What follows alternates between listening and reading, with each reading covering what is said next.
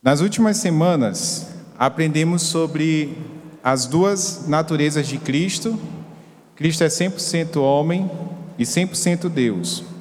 Como elas compõem de maneira harmoniosa o ser do nosso Salvador e quais as implicações delas na obra de redenção. Na última aula, com nosso irmão Abissai, aprendemos sobre a impecabilidade de Cristo e como, considerando quem ele é, era impossível ele pecar, embora algumas pessoas tentem deturpar essa verdade. E era impossível ele pecar, não obstante as tentações e provações pelas quais ele passou, e elas tendo sido reais e muito mais duras do que as que nós passamos. Hoje, dando continuidade, a, especialmente a esses dois últimos temas, e é importante que os irmãos tenham aprendido bem esses dois temas. Acho que está tá tranquilo? Tá. É, nós vamos aprender hoje sobre a obediência de Cristo. E aqui vale a primeira explicação. A obediência de Cristo, ela é dividida para fins de estudo, para melhor compreensão da obra de Cristo, em obediência passiva e obediência ativa. A aula de hoje vai ser sobre a obediência passiva. A próxima aula com o irmão, com o presbítero Cauê, vai ser sobre a obediência ativa. Uma segunda observação: dentro da obediência passiva, existe é, o estado que é o clímax dessa obediência, que é a morte de Cristo. Então, como eu estou escalado para ministrar aula sobre a morte de Cristo, é, a gente vai se deter a esse aspecto da obediência passiva lá na frente. E hoje a gente vai trabalhar apenas dois dos cinco pontos da obediência passiva. Como tem irmãos que gostam de anotar, os cinco pontos considerados pela teologia reformada, e aqui eu estou utilizando o Berkoff, são a encarnação de Cristo, o sofrimento, a humilhação de Cristo, o sofrimento pelos pelo qual ele passou, a morte de Cristo, o sepultamento de Cristo e a descida ao Hades. Os três últimos, como dito, a gente vai ver numa aula lá para frente. Hoje a gente vai estudar sobre a encarnação, não a encarnação propriamente, mas o aspecto da obediência passiva relacionada à encarnação e ao sofrimento de Cristo. Feitas essas considerações, a gente vai fazer mais uma agora. O que é obediência passiva e o que é obediência ativa? Algum irmão já já ouviu essa expressão ou essas expressões? Já tinham se deparado com elas? Além do pastor, claro. Não? Sim? Bruna? Porque assim, é, para quem não é da, da, não tem uma vida dentro da teologia reformada, de uma igreja, por exemplo, presbiteriana, é, inicialmente essas duas, essa divisão entre passiva e ativa causa uma certa estranheza. Porque, por exemplo, eu passei parte da minha vida numa, numa tradição é, a tradição batista, e lá era mais abordado o aspecto da obediência em termos gerais. E na teologia reformada há essa divisão para melhor apreensão e compreensão da obra de Cristo. Então, a obediência ativa, em termos gerais, ela está relacionada à observância e perfeito cumprimento de toda a lei de Deus. Por exemplo, como estudamos na, no domingo anterior, era impossível que Cristo pecasse. Ele cumpriu tudo aquilo que a lei tinha dito que nós deveríamos fazer, mas que nós descumprimos, porque nós somos incapazes de cumprir toda a lei. Cristo cumpriu, observou toda a lei. E em nenhum momento da sua vida ele quebrou qualquer dispositivo dessa lei. Já a obediência passiva, ela está relacionada ao estado de humilhação de Cristo e à sujeição dele a todas as imprecações, maldições que a lei prevê para os pecadores. Porque a obediência passiva está mais atrelada àquilo que ele suportou em nosso lugar, que éramos para ter sido objeto da ira de Deus, e ele o foi em nosso lugar. Então, em termos gerais, é essa a divisão entre a obediência ativa e a obediência passiva. Convido a igreja a abrir Romanos 5, de 12 a 21. E aqui a gente vai começar a trabalhar por a necessidade de Cristo Jesus, o nosso Salvador, ter sido obediente. Nós vamos ler de forma intercalada. Portanto, assim como por um só homem entrou o pecado no mundo, e pelo pecado a morte, assim também a morte passou a todos os homens, porque todos pecaram.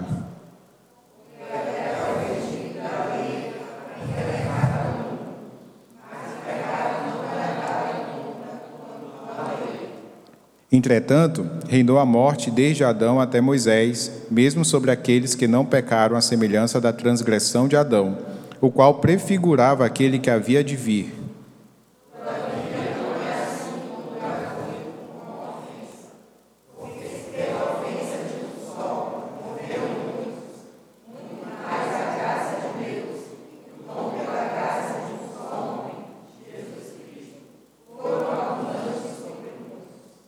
O dom, entretanto, não é como no caso em que somente um pecou, porque o julgamento derivou de uma só ofensa para a condenação, mas a graça transcorre de muitas ofensas para a justificação.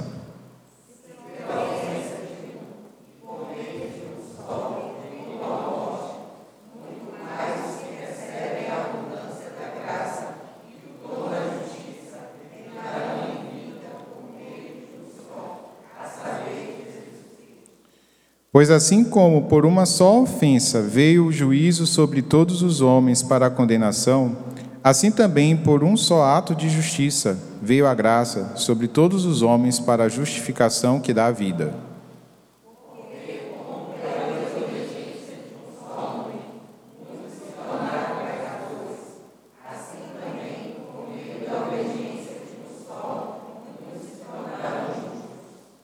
Sobreveio a lei para que avultasse a ofensa, mas onde abundou o pecado, superabundou a graça.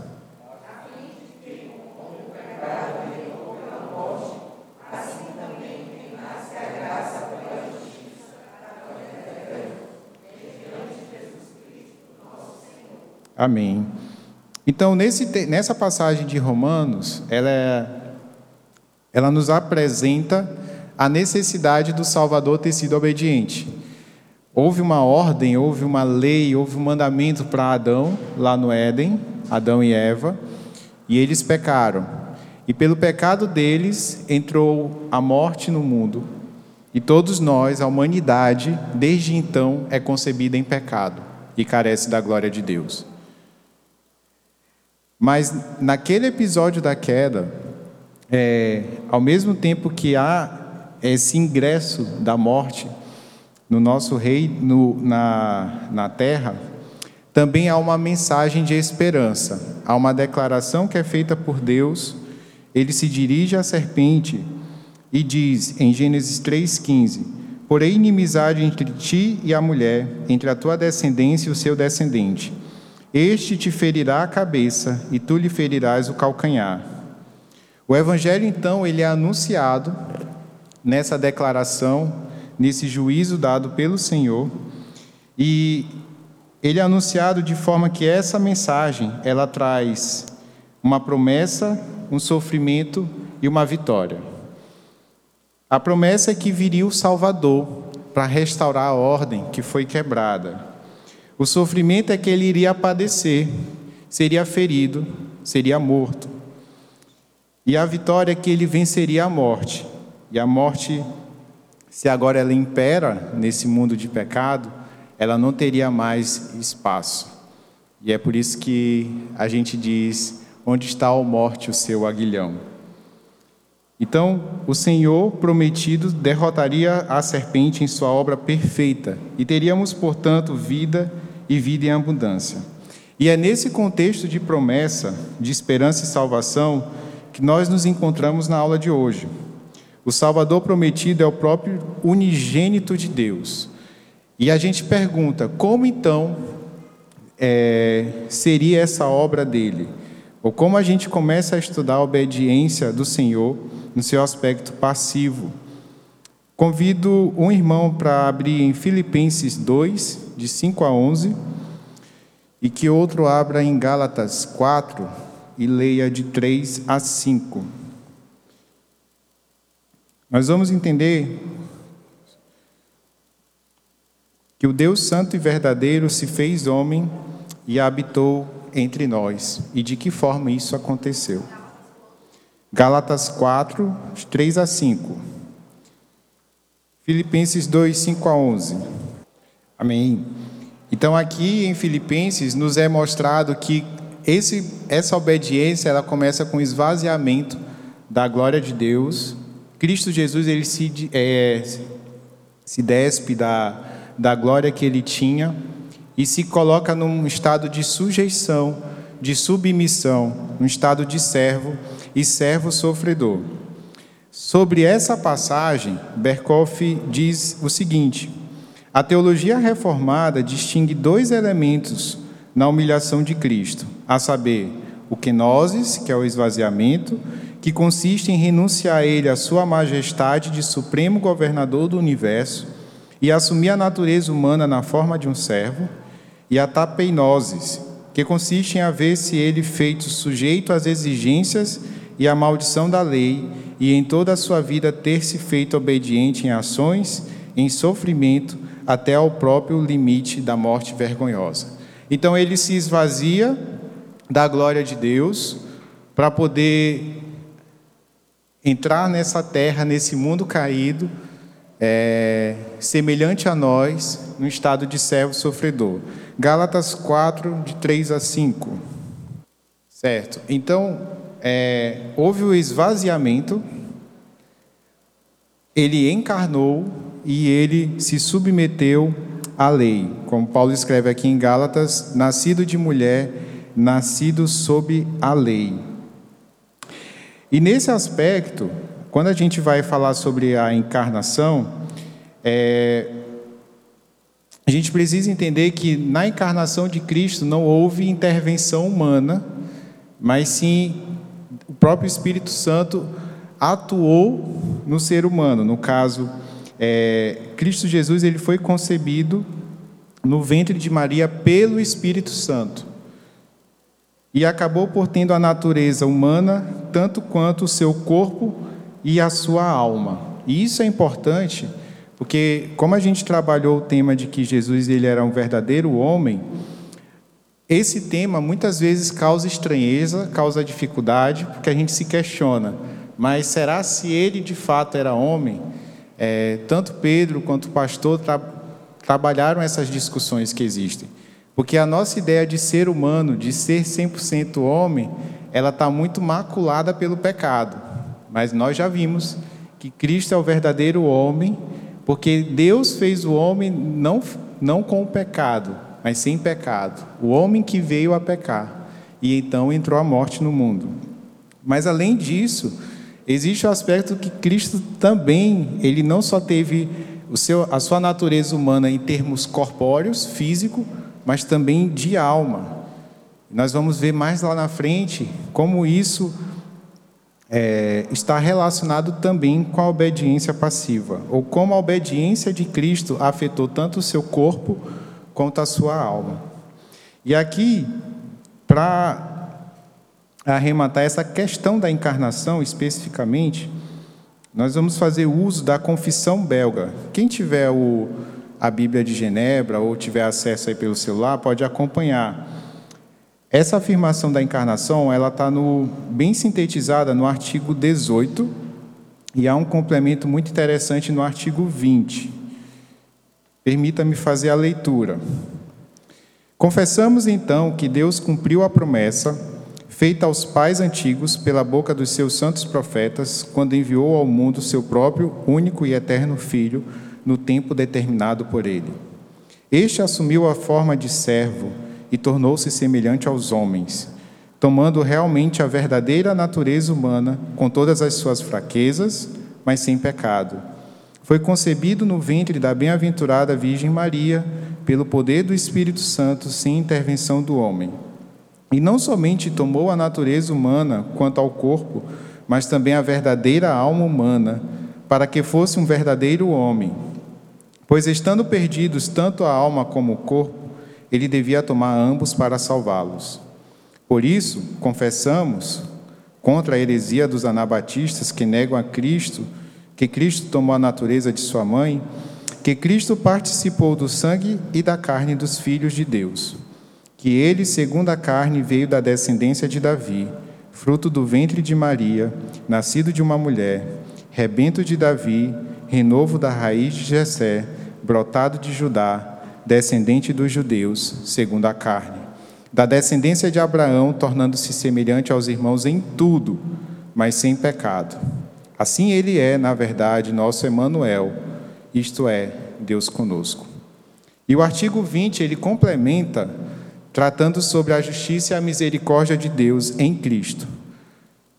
Cremos que Deus, perfeitamente misericordioso e justo, enviou seu filho para assumir a natureza humana em que foi cometida a desobediência Nesta natureza, ele satisfez a Deus, carregando o castigo pelos pecados, através de seu muito amargo sofrimento e morte. Assim, Deus provou sua justiça sobre seu Filho, quando carregou sobre ele nossos pecados e derramou sua bondade e misericórdia sobre nós, culpados e dignos de condenação. Por amor perfeitíssimo, ele entregou seu Filho à morte por nós e o ressuscitou para a nossa justificação a fim de que por ele tivéssemos a imortalidade e a vida eterna. Então, meus irmãos, primeiro nesse nesse primeiro estado de obediência passiva, Cristo, ele o verbo vivo, o verbo de Deus veio em carne e habitou entre nós. 100% homem, 100% Deus, perfeito, sem pecado, sem mácula. E assim era necessário, assim era imprescindível, para que ele vivesse uma vida de perfeita obediência e observância à lei. E nesse estado de encarnação, ao se colocar debaixo da lei do Senhor, ele também se colocou como responsável por nossos pecados e sujeito à maldição de toda a lei. Era, portanto, necessário que ele cumprisse toda essa lei para que a sua obra fosse aceita, dada a sua pureza e perfeição. Era também necessário que ele padecesse as imprecações, as maldições da lei, tendo em vista ser ele a propiciação ou substituto ou aquele que estaria em nosso lugar pelos nossos pecados. Sobre ele pesaram os pecados de todos os eleitos de Deus. E aqui é interessante, porque se o primeiro estado é, da obediência passiva é o da encarnação, o ministério dele é pesado e foge da nossa compreensão o peso que ele suportou. Nós vamos ler dois textos.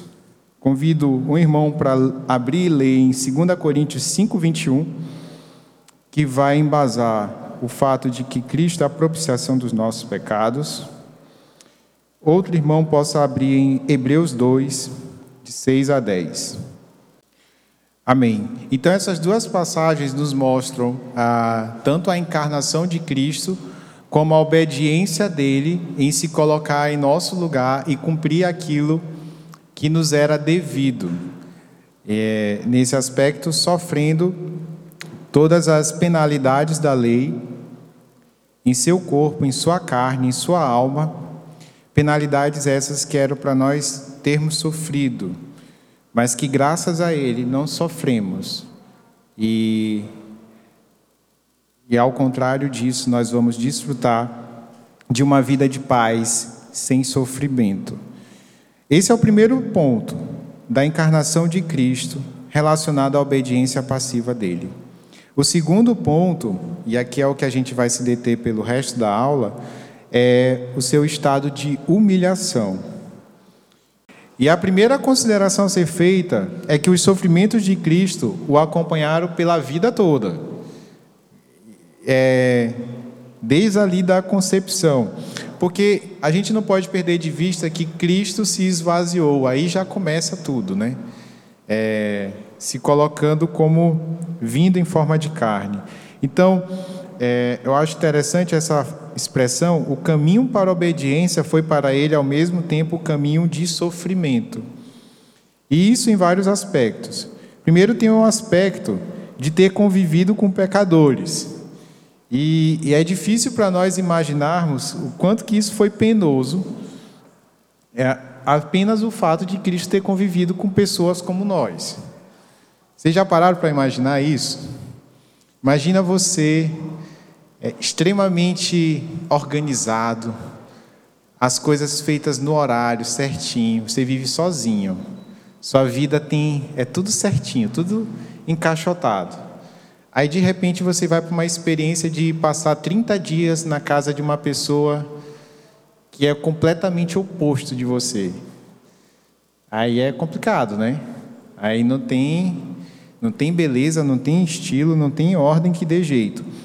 Mas aí eu quando eu parei nesse ponto, eu me lembrei de um documentário que assisti recentemente sobre uma cidade na Índia chamada Varanasi. Não sei se vocês já ouviram falar.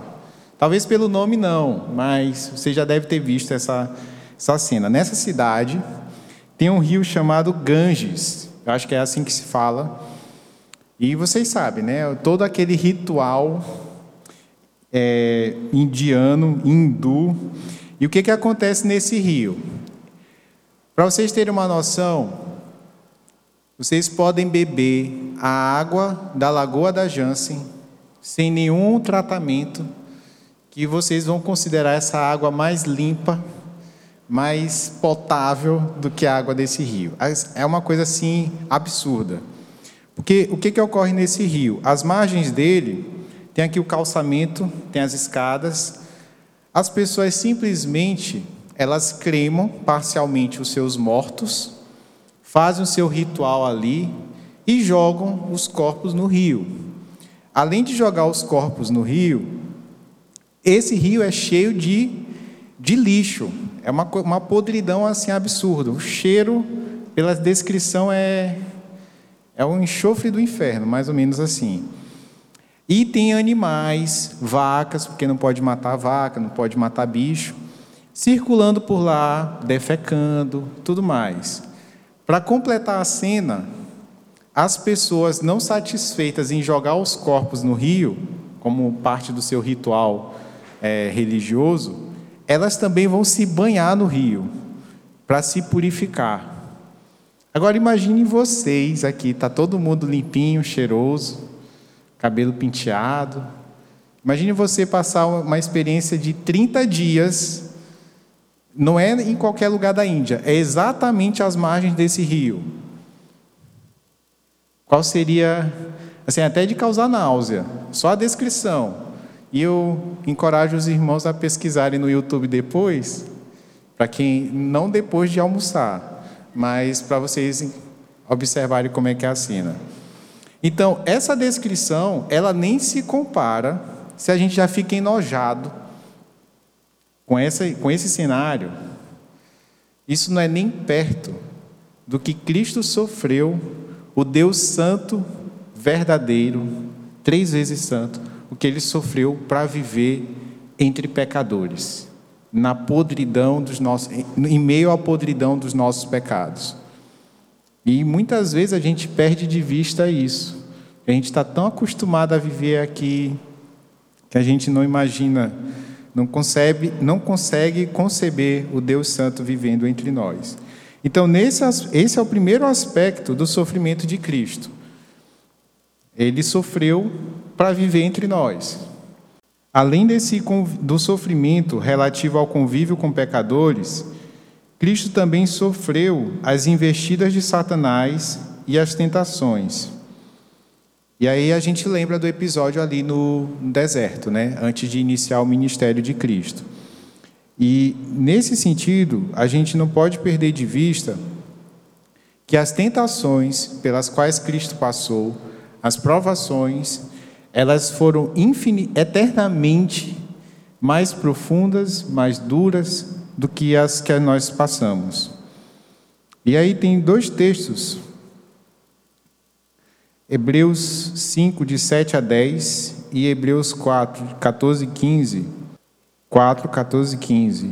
E 5, de 7 a 10 que vão nos mostrar que, embora ele estivesse em convívio com pecadores nesse mundo é, de depravação total, nesse mundo quebrado e assolado pelo pecado e pela morte, ainda que o sofrimento dele e as, tenta as tentações e as provações fossem eternamente mais duras, é, mais cruéis, mais tenebrosas, ainda assim Cristo não viu o pecado Hebreus 4, de 14 a 15, e Hebreus 5, de 7 a 10. Então, Cristo ele sofreu, ele sofreu nesse, sofreu em nosso lugar, mas sofreu de maneira muito mais intensa. E o fez por causa do, da sua obra como mediador, como a gente já falou anteriormente, como propiciação dos nossos pecados, a fim de que ele fosse alçado ao posto de sumo sacerdote, o redentor do seu povo. Então, ele não viu o pecado, embora a sua vida fosse de piedade, ele padeceu por nós. Esses sofrimentos de Cristo, eles foram reais e intensos, incomparáveis, incomparáveis com o que nós passamos. E Nesse sentido, os sofrimentos dele não apenas tocaram no seu corpo, mas também tocaram na sua alma. E aqui em Lucas 22, os versos 41 a 44, e Mateus 27, 46, eles nos dão mostras desse sofrimento de alma de Cristo.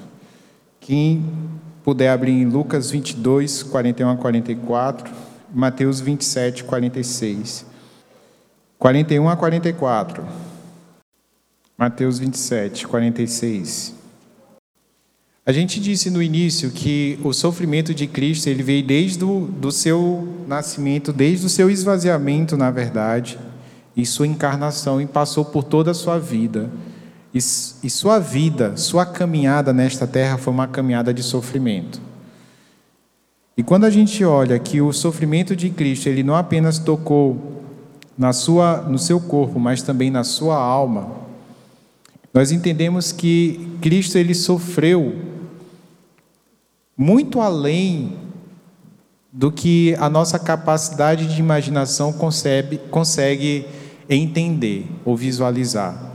E isso é muito importante, porque todos nós, diariamente, lutamos contra o pecado, lutamos contra as tentações, as provações, Diariamente também nós caímos, nós é, somos fracos, reconhecemos a nossa pequenez e o sofrimento ele é duro, ele é cruel e às vezes ele é assim ele nos deixa esgotados. De corpo afeta os nosso, o nosso corpo como também afeta a nossa alma. Nossa alma fica angustiada fica desamparada muitas vezes. E quando a gente vê que Cristo sofreu tudo isso em um nível muito mais intenso, a gente cons consegue visualizar e melhor compreender a verdade do Evangelho de que Cristo, ele se compadece de nós, como os textos que a gente já leu aqui. Não é que ele tem simpatia, como a gente muitas vezes diz para outras pessoas: ah, eu tenho empatia com Fulano, eu, eu entendo o que tu está passando. Não, Cristo entende de maneira muito mais profunda e real. Ele entende muito mais do que nós conseguimos descrever acerca do nosso sofrimento. E isso é muito importante, porque ali no Salmo 23, quando diz que o Senhor nos acompanha, o Senhor, nosso bom pastor, nos acompanha no vale da sombra da morte, ele de fato nos acompanha. Em nenhum momento das nossas vidas, por pior que seja o sofrimento pelos quais a gente passa, as provações pelas quais nós passamos, em nenhum momento das nossas vidas nós estamos apartados de Cristo Jesus. Ele está próximo de nós e ele sabe das nossas fraquezas. Ele se humilhou para que nós pudéssemos ter vida. Ele se esvaziou para que nós pudéssemos ser cheios da sua graça. Ele se submeteu às maldições da lei para que nós pudéssemos ser declarados justificados por meio de Sua obra em Deus. E tem um texto que, para mim, é o, é o mais emblemático, ou que mais toca na alma, é o texto de Isaías 53. Tem até a canção, né? Convido os irmãos a abrirem Isaías 53. Vamos ler a uma só voz, bom? Quem creu em nossa pregação e a quem foi revelado o braço do Senhor, porque foi subindo como renovo perante ele e como a raiz de uma terra seca, não tinha aparência nem formosura olhando, mas nenhuma beleza havia que nos agradasse. Era desprezado e mais rejeitado entre os homens, homem de dores e que sabe o que é padecer. E como um de quem os homens escondem o rosto, era desprezado e dele não fizemos caso. Certamente tomou sobre si as nossas enfermidades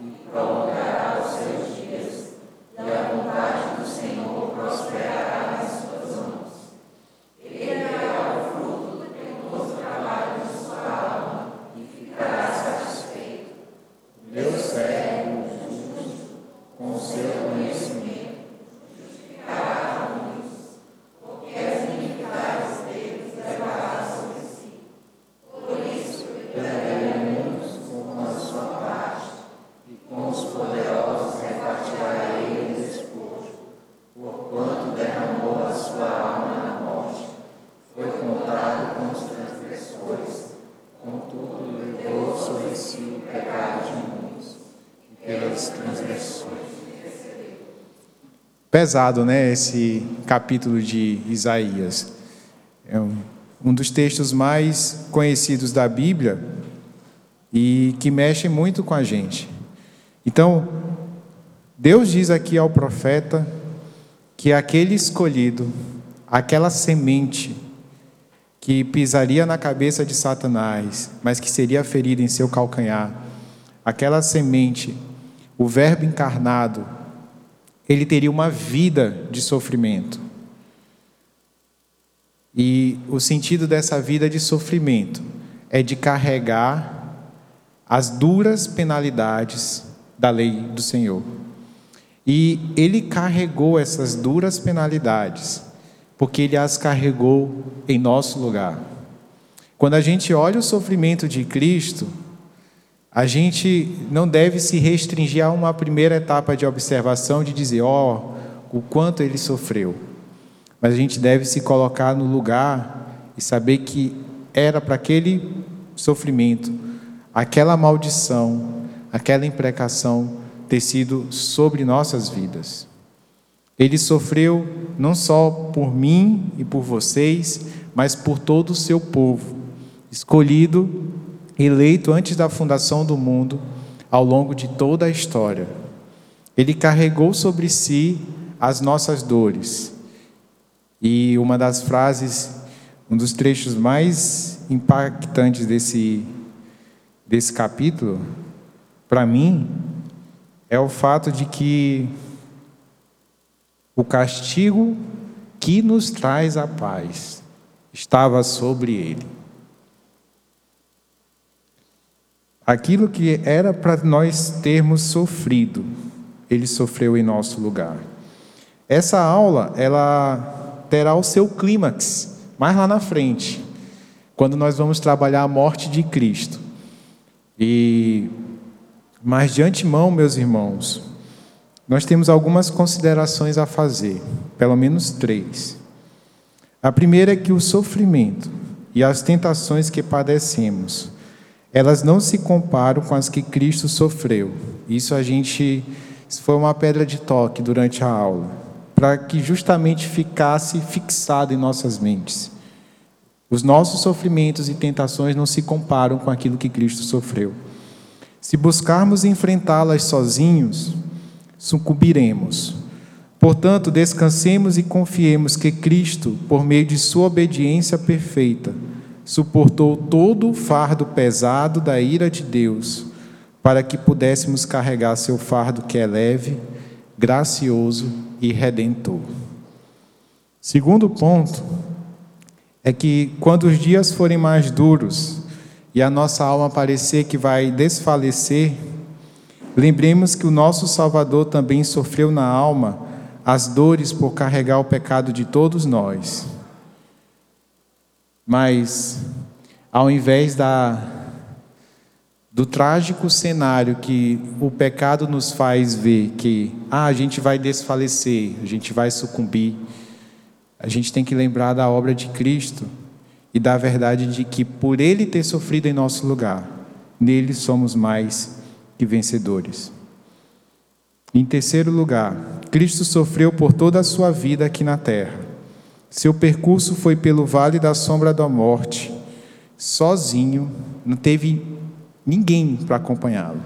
Foi traído, foi desamparado e carregou sobre si as nossas enfermidades.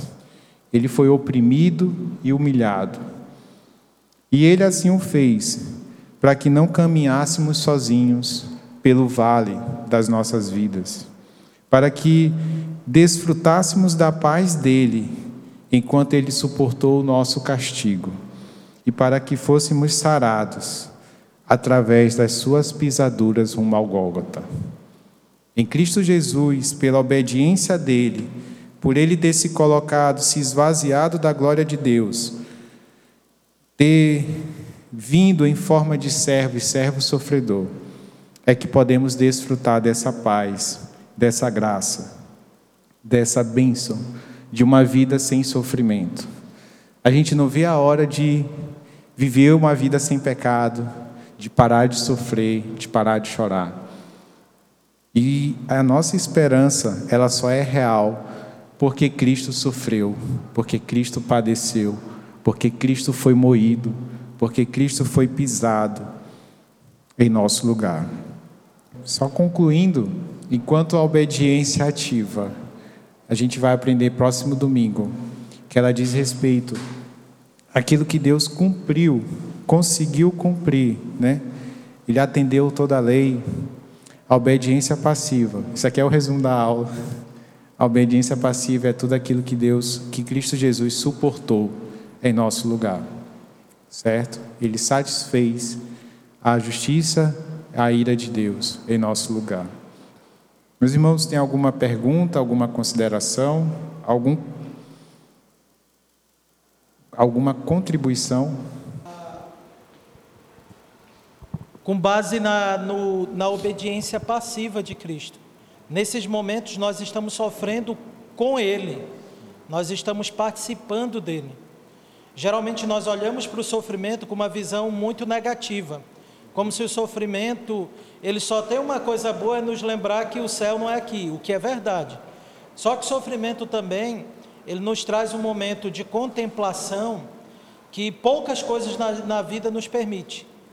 É saber que nós não sofremos só, que o nosso sofrimento é o sofrimento de Cristo, que somos corpo dele. Nós sofremos porque ele sofreu. Nós estamos participando da, do, do sofrimento dele e esse sofrimento não vai nos destruir exatamente por causa disso. É que o sofrimento de Cristo não foi para a destruição de seu corpo, nem para a nossa destruição. O sofrimento de Cristo foi para a nossa restauração. O sofrimento dele é para que sofrêssemos e pudéssemos ainda bem dizer a Deus através desses, desses sofrimentos. E quando nós sofremos por causa dos nossos pecados, a nossa alegria também, aí é que, o, que já é para a semana que vem, é que os, nossos, os sofrimentos decorrentes do nosso pecado também, também não aniquilam o nosso corpo, não é para nossa destruição. Afinal de contas, Cristo não apenas sofreu a nossa condenação, mas ele sofreu também por nossa obediência. E essa, e essa obediência dele, esse sofrimento dele, é a certeza de que nós não seremos deixados sob o domínio do pecado. De todo modo, sofrer deve nos levar a Cristo, deve nos fazer recorrermos a Ele. Né? Um texto que tu leste de Hebreus, que é fantástico, né? É, capítulo 5, fala do sofrimento de Cristo, daquele que apresentou, se apresentou diante de Deus com forte clamor e lágrimas. Já pensou, você já teve assim aquele momento de sofrimento tão intenso que você soluçava de chorar, que você clamava a Deus e você dizia assim: "Cara, não dá mais, eu não aguento mais". Cristo teve esse sofrimento. Nesse momento a gente pode então ter os nossos pensamentos dirigidos para saber Cristo esteve assim. Teve um momento que ele chorou tão amargamente que não tinha ninguém com ele. Naquele momento que ele sofreu, que alguns chamam de hematidroses, né? quando, ele, quando agora gotas de sangue é, sai também pelo, pelo seu corpo, né? como, como se fosse suor. E, e ele passa aquela dor ali excruciante sozinho. Né? É, a, especialistas vão dizer que é, isso só foi possível, poucas pessoas passaram pela experiência que Cristo passou. E você passa por. E, e, e esse fenômeno ele existe quando o corpo está extremamente é, ele, extenuado. Né? Então, assim, a crise que Cristo passou no Getsemane, ela não foi somente uma crise real, ela foi uma crise intensa, extremamente aguda, que se parece muito com as nossas crises, só que num grau muito maior para quando nós estivermos passando por crise de sofrimento, de solidão, de angústia, de injustiças, de qualquer outra coisa, a gente possa olhar para Cristo e bem dizê-lo e dizer a Ele, Senhor, obrigado, porque eu sei que esse sofrimento não define a minha vida. Obrigado porque tu sofreste. E porque tu sofreste, eu estou vinculado a ti. Então eu sei que eu vou me erguer daqui. E eu sei que eu estou contigo, que eu vou passar por esse vale de lágrimas, por esse vale de dor, porque tu passaste. E tu citaste também um texto interessante que é o Salmo 23, quando Cristo diz: Eu sou pastor, né? É interessante porque o Salmo 23 está, obviamente, após o Salmo 22, mas tematicamente também. O Salmo 22 é o Salmo do sofrimento. Ele começa dizendo no Salmo 22: Deus meu, Deus meu, por que me desamparaste? E a ideia ali do Salmo 22, 23 e 24 é formar uma unidade. Ele é o nosso pastor porque ele sofreu, ele passou pela cruz, pelo sofrimento. Então ele pode nos guiar, nos guiar mesmo no, no, no vale da morte. E aí chega o Salmo 24, que é o Salmo da glória. Então, nosso pastor que passou pelo sofrimento e é nosso pastor habilitado pode nos conduzir até a glória. Como nós sabemos disso? Ele sofreu, o sofrimento dele foi real e nós participamos disso. E toda vez que nós sofremos, nós não devemos permitir que o sofrimento seja apenas um fim em si mesmo. Nós temos que olhar para esse sofrimento e dizer: Uau, agora é a hora de eu experimentar, viver intimamente com Cristo, porque eu sofro, porque Ele sofreu por mim. E eu vou me erguer daqui, porque Ele se ergueu. Amém.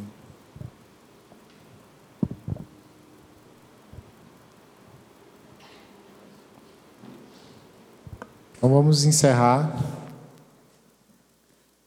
Pedro que está com o microfone pode orar para encerrar a aula. Oremos.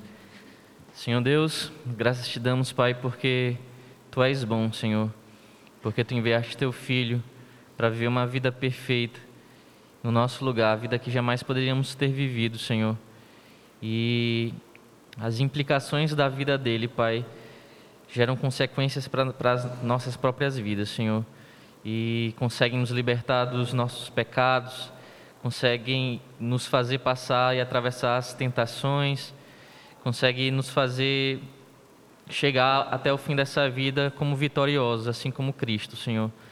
Obrigado pela tua graça, obrigado pelo teu amor, obrigado pela tua vida, Senhor, que viveu perfeitamente de maneira pela qual nós não poderíamos viver, Senhor.